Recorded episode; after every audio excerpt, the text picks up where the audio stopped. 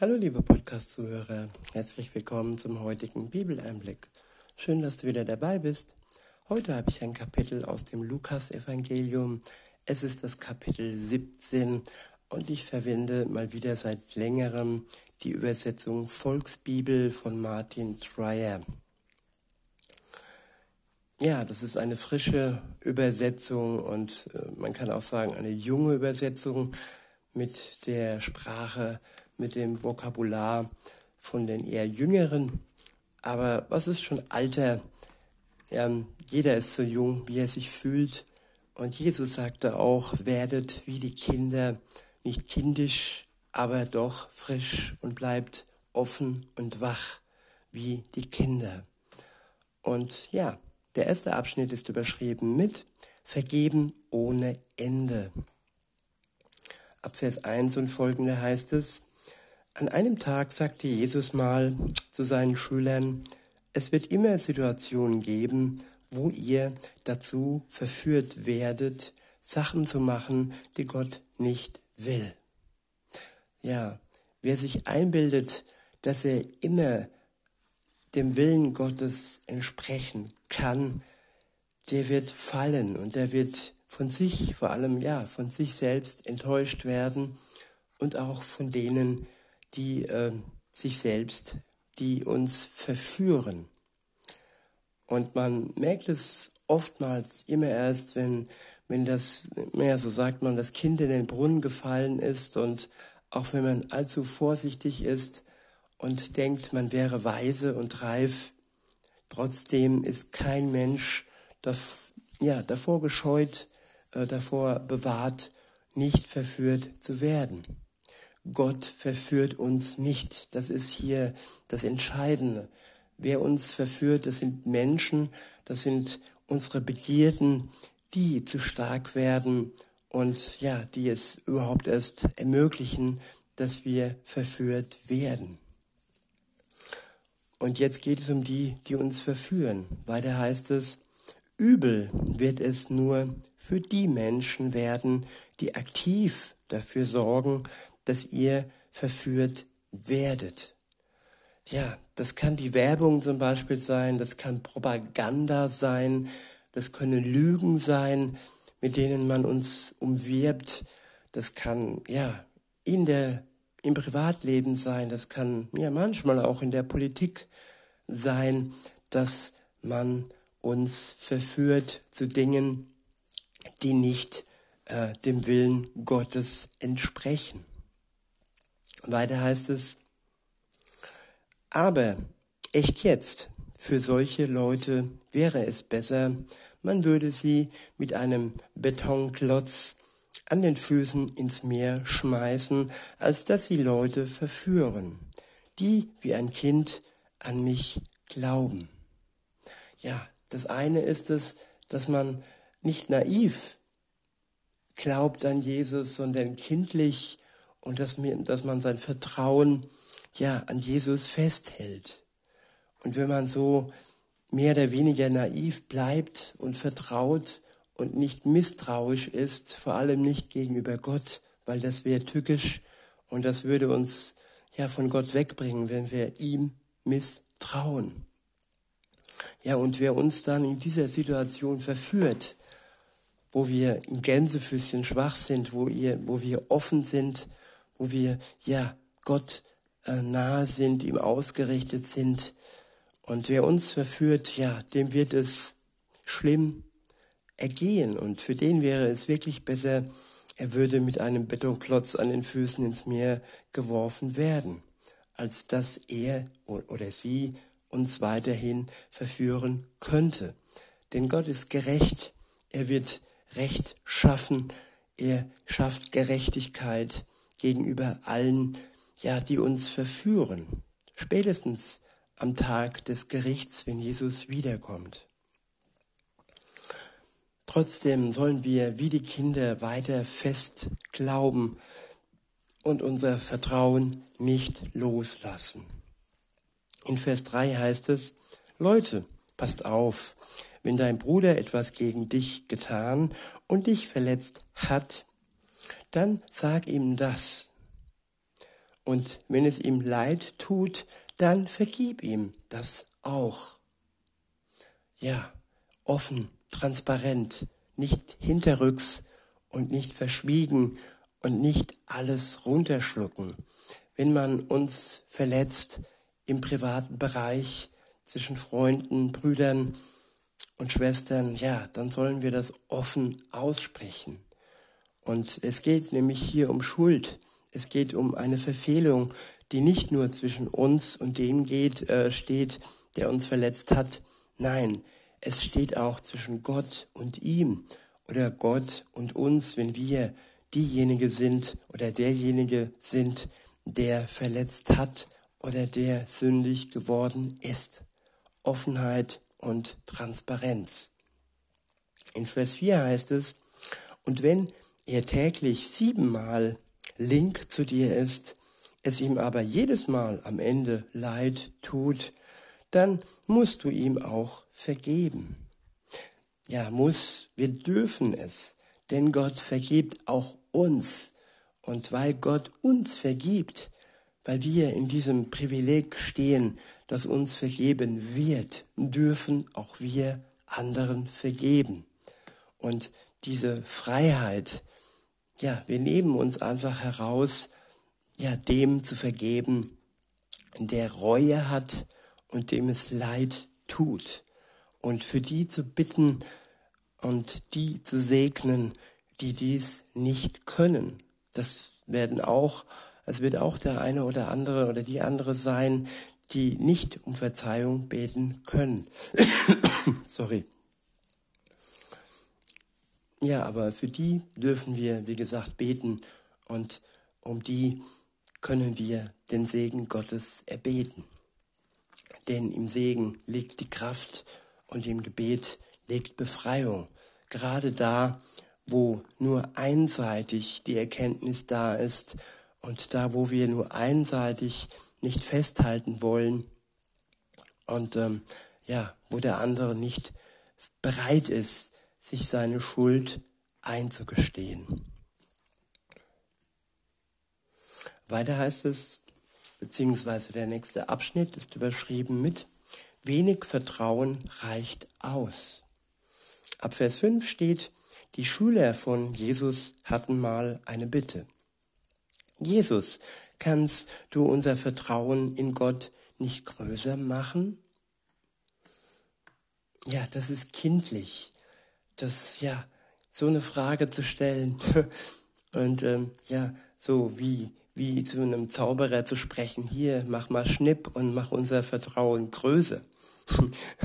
das ist ein kindliches Denken und ähm, aber Jesus hat das alles ernst genommen und er antwortete, wenn euer Vertrauen nur so groß wäre wie ein kleiner Same von einer Senfpflanze, dann könntet ihr jetzt zu diesem Baum da sagen, du sollst dich jetzt selber rausreißen und auf den Müllhaufen schmeißen. Und genau das würde passieren. Ja, wir Menschen haben immer große Ansprüche an uns und auch an andere. Aber wenn es um den Glauben, um das Vertrauen geht, dann denken wir, ja, ich kann ja nicht ver vertrauen, ich kann ja nicht glauben im Vergleich zu anderen. Aber bei Jesus, bei Gott, ja, da geht es nicht um die Größe des Vertrauens. Es geht einfach darum, dass wir vertrauen. Nicht wie viel Vertrauen wir haben, sondern dass wir Vertrauen in Gott fassen. Das ist ein kleiner Schritt, eine kleine Bereitschaft, die ausreicht, um eine Beziehung zu Gott aufzubauen. Die Beziehungen zwischen Menschen, ja, die sind oftmals mit großen Erwartungen verbunden, aber diese Erwartung hat Gott gegen äh, uns gegenüber nicht. Das ist ein großes Geschenk. Der nächste Abschnitt ist überschrieben mit, was normal sein sollte. In Vers 7 und folgende steht, wie ist das denn bei euch? wollte Jesus wissen.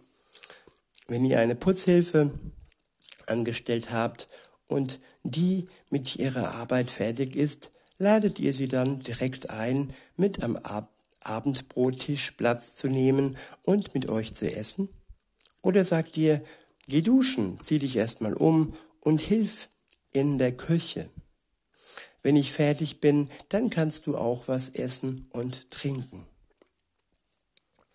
Kann der Angestellte erwarten, dass man ihm besonders dankbar ist? Er tut ja schließlich nur seinen Job. Das gilt auch für euch. Wenn ihr macht, was ich euch sage, sollte euch dabei bewusst sein, dass ihr euch deswegen keinen Orden verdient habt. Ihr habt nur das getan, was man von euch erwartet. Ja, nicht zu hohe Ansprüche haben im Leben, aber dennoch gewiss sein, dass wir unseren Lohn bekommen werden. Jetzt vielleicht nicht direkt hier und heute in diesem Leben auf dieser Erde, aber dann auf jeden Fall, wenn Jesus wiederkommen wird. Er wird uns belohnen für unsere Treue und für all die Liebe, die wir in seinem Namen und durch seinen Geist weitergeben. Der nächste Abschnitt ist überschrieben mit zehn Leute mit einer fiesen Hautkrankheit werden geheilt. Ab Vers 11 heißt es, auf dem Weg nach Jerusalem kam Jesus durch das Grenzgebiet zwischen Samaria und Galiläa. Als er dort in ein Dorf kam, standen zehn Menschen, zehn Menschen rum, die eine fiese Hautkrankheit hatten. Vielleicht sowas wie Lepra. Sie brüllten gleich los, als sie Jesus sahen. Jesus, großer Meister, bitte helfen Sie uns. Er sah sie an und sagte zu ihnen, Geht mal zum Priester und lasst euch von dem untersuchen. Und auf dem Weg dahin wurden sie alle plötzlich geheilt. Ja, das ist schon ein kleiner Vertrauensschritt. Oftmals hat Jesus einfach so geheilt und dann war die Krankheit weg. Aber hier bei diesen Leuten war es so, dass er von ihnen äh, sich äh, gewünscht hat, dass sie gehen, dass sie losgehen, zum Priester gehen, der dann im Endeffekt sie wieder als geheilt ähm, ja, dargestellt hat. Heute übernimmt das, das, äh, das Gesundheitsamt nach der Quarantänezeit. Und ähm, ja, aber damals war es der Priester, der dies ähm, ja, gemacht hat.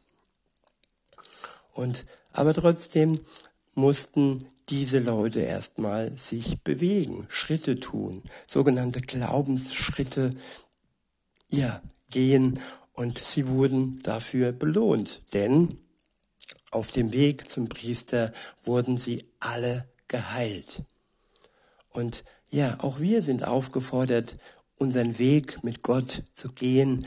Und vielleicht ist es auch bei uns so, dass wir nicht sofort alle unsere Wünsche von ihm äh, erfüllt bekommen, sondern erst auf dem Weg zu Gott hin, auf dem Weg, ja, bei unserem Glauben durch ihn geheilt werden. Was das auch immer sein mag, eine körperliche, eine seelische, psychische, psychische Krankheit. Ja, wir bitten und gehen und Jesus hilft uns für unser Leben und in unserem Leben. Das ist gewiss. Weiter heißt es ab Vers 15, aber nur einer von zehn kam zurück, um sich bei Jesus und bei Gott zu bedanken. Ja, so wie heute. Man bittet, man erwartet oftmals auch und man bekommt und denkt, es wäre selbstverständlich. Und wer dankt heute noch für ein Geschenk? Es war einer von zehn damals und heute ist es wohl ähnlich. Traurig, aber wahr. Und im Danken liegt aber auch große Kraft, liebe Zuhörerinnen, lieber Zuhörer, wenn wir Gott für das danken, was er uns ja im Leben alles schenkt. Weiter heißt es, auf dem Weg rief einer immer wieder, Yeah, Gott, ich bin gesund. Und alle konnten es hören, dass er Gott gegenüber dankbar war und dass er seine Heilung von Gott bekommen hat. Er machte kein Geheimnis daraus. Er schrie es raus und las und ließ all die Anteil haben, die um ihn herum standen oder die er traf. In Vers 16 heißt es, er kniete sich vor Jesus hin und bedankte sich bei ihm. Dieser Mann kam aus Samarien. Ja, es war ein sogenannter Ausländer oder heute würde man sagen, ein Mensch mit Migrationshintergrund. Es war kein einheimischer Jude. Und Jesus sagte, Jesus fragte ihn dann, sag mal, es sind doch zehn Leute geheilt worden. Wo sind denn die anderen neun geblieben? Bist du der Einzige, der zurückgekommen ist? Und das, obwohl du ein Ausländer bist und aus Samarien stammst? Jetzt steht auf, jetzt steh auf und geh von hier weg. Weil du so ein Vertrauen gehabt hast, bist du gesund geworden. Ja, aufgrund seines Vertrauens wurde er gesund. Und das ist oftmals wichtig oder vielleicht immer wichtig. Ohne Vertrauen kann Gott nichts bezwecken. Er tut manchmal auch Wunder, um uns zur Umkehr zu bewegen. Aber wenn wir bitten, dann sollten wir das, dann dürfen wir das im Vertrauen zu Gott tun. Der nächste Abschnitt ist überschrieben mit Wann startet das Land, in dem Gott das Sagen hat? In Vers 20 und folgende steht, die religiösen Streber wollten von Jesus irgendwann mal wissen, wann geht das eigentlich los mit dieser neuen Zeit, in der Gott das Sagen hat. Ja, im Moment hat noch, haben noch andere Machthaber das Sagen, Gott ist zwar der, der reagiert, der regiert, aber mehr noch im Hintergrund. Aber es wird eine Zeit kommen, wo Gott ja sichtbar das Sagen hat. Weiter heißt es, diese neue Zeit wird nicht abgehen, dass man es jetzt irgendwie wissenschaftlich belegen könnte, dass es angefangen hat antwortete Jesus. Keiner wird ankommen und sagen können, da drüben ist es gerade losgegangen. Aber ihr sollt ruhig wissen, dass es im Grunde schon angefangen hat. Jesus regiert schon im Hintergrund. Die neue Zeit hat begonnen, nachdem Jesus Christus für uns am Kreuz gestorben ist. Seitdem wurde der Tod besiegt und auch die Sünde hat ihre Macht verloren. Wir sind noch verführbar, aber wer sich an Gott hält, ihm vertraut und den Geist Gottes in sich wirken lässt, der lebt schon als Kind Gottes heute und jetzt. Der nächste, äh, weiter heißt es, dieses Land ist bereits da. Die Zeit hat bereits begonnen. Später ergänzt Jesus das nochmal, als er zu seinen Schülern redete. Leute, es wird mal eine Zeit geben, da würden meine Freunde alles dafür tun, um nur noch einmal einen Tag zu erleben, wo der Auserwählte, der Menschensohn, körperlich bei ihnen wäre. Aber das geht dann nicht mehr. Er wird in den Nachrichten gemeldet werden, es wird in den Nachrichten gemeldet werden, dass er jetzt wieder da ist oder dass er an einem bestimmten Ort wohnen würde. Wenn solche Meldungen reinkommen, dann glaubt denen nicht. Ihr braucht auch nicht nach ihm zu suchen. Denn wenn er wiederkommt, wird das mit einem riesen Knall passieren. Alle werden es mitkriegen. Ja, lasst euch nichts vormachen, liebe Zuhörer, denn wenn Jesus wiederkommt, dann muss niemand irgendwie sagen, ach, schaut mal, da ist er, das ist Jesus. Nein, wir werden es selbst erkennen. Es wird uns selbst ja wirklich erkennbar gemacht werden. In Vers 25 heißt es, vorher muss er aber noch etwas ganz Schlimmes durchmachen. Er muss ertragen, dass wirklich alle plötzlich keinen Bock mehr auf ihn haben. Es wird dann so ähnlich abgehen wie in der Zeit, als Noah noch lebte. Damals waren auch alle Menschen nur damit beschäftigt, Party zu machen und den Partner fürs Leben zu finden. Bis Noah sein Schiff fertig hatte, einstieg und die Flut kam und die ganze Welt ist ersoffen. Man könnte diese Zeit auch mit der von Lot vergleichen. Damals hatte jeder normal zu essen und zu trinken. Jeder hatte Arbeit, man konnte Handel betreiben, auch die Bauern hatten genug zu tun. Bis zu, dem, bis zu dem Tag, an dem Lot die Stadt Sodom verlassen hatte. Da ging es dann plötzlich ab, Schwefelwolken und Lavaströme kamen von oben runter. Die ganze Stadt wurde vom Erdboden gleich gemacht. Genauso wird das abgehen, wenn der Auserwählte Gottes, der Menschensohn, wiederkommt. Wer zu dem Zeitpunkt gerade unterwegs ist, sollte nicht kurz nach Hause gehen, um seine Sachen zu packen, und wer gerade auf der Arbeit ist, sollte auch nicht erst nach Hause fahren. Bitte vergesst nicht, was damals mit der Frau von Lot passiert ist, als sie nochmal zurückgesehen, als sie nochmal zurücksehen wollte. Ja, sie wurde zu Stein. In Vers 33 heißt es, wer mit aller Kraft um sein Leben kämpft, der wird es verlieren. Ja, viele Menschen kämpfen heute mit aller Kraft um jede Sekunde, ja, oder auch Minuten seines Lebens, um es zu verlängern. Aber sie bedenken nicht, dass es darum in erster Linie nicht geht. Es geht darum, ja, wie stehe ich da, wenn Jesus wiederkommt.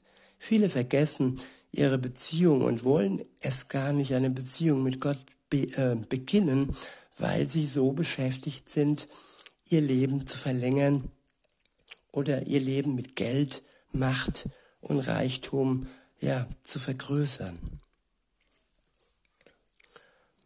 Weiter heißt es, aber wer sein Leben für Gott verliert, genau der wird ein neues Leben bekommen.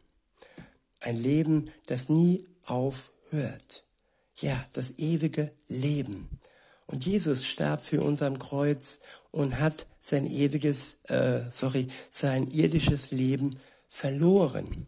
Genauso dürfen auch wir bereit sein, diesen Tausch einzugehen, indem wir unser irdisches Leben Jesus schenken. Wir leben zwar noch weiter, wir bringen uns nicht um, nein, aber wir konzentrieren uns auf ihn und wir werden so erlöst, indem wir uns ja unsere Schuld bewusst machen und uns wirklich dazu entschließen, ihn um Vergebung zu beten, so dass er uns unsere Schuld wegnehmen kann.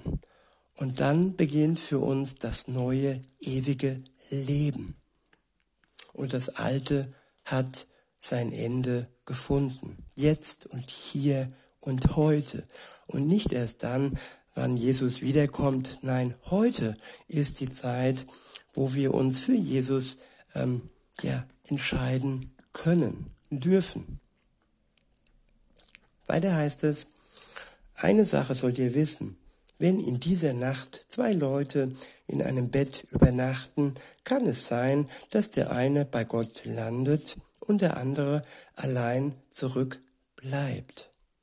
Ja, das sind zwei Menschen. Der eine hat eine Beziehung zu Jesus und der andere, ja, hat sich nur um sein Geld, um seine Gesundheit alleine und um die Macht gekümmert und nicht um die Beziehung zu Jesus. Und der Mensch, der eine Beziehung zu Jesus hat, der wird gerettet werden. Und der andere bleibt zurück und hat am Ende nur die das ewige, ja, die ewige Trennung vor Gott übrig. In Vers 35 und folgende heißt es, wenn zwei Frauen zusammen am Fließband stehen, ist die eine plötzlich weg und die andere bleibt da. Meister, wo wird das passieren? wollte seine wollten, wollten seine Schüler wissen. Wenn schwarze Wolken aufziehen, weiß man, dass es regnen wird. Und wenn ich wiederkomme, werdet ihr wissen, dass ich es bin.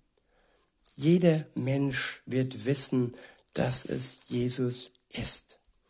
Und ja, vor allem die werden ihn erkennen, die ja sich darauf freuen, dass er wieder kommt. Und alle, die ihn abgelehnt haben zu Lebzeiten, werden ihn auch erkennen, aber nicht als Erlöser, als Retter, dann leider nur als Richter. Und weil wir die Wahl haben, liebe Zuhörer, sollten wir uns für Jesus heute zu Lebzeiten entscheiden. In diesem Sinne wünsche ich euch noch einen schönen Tag und sag bis denne.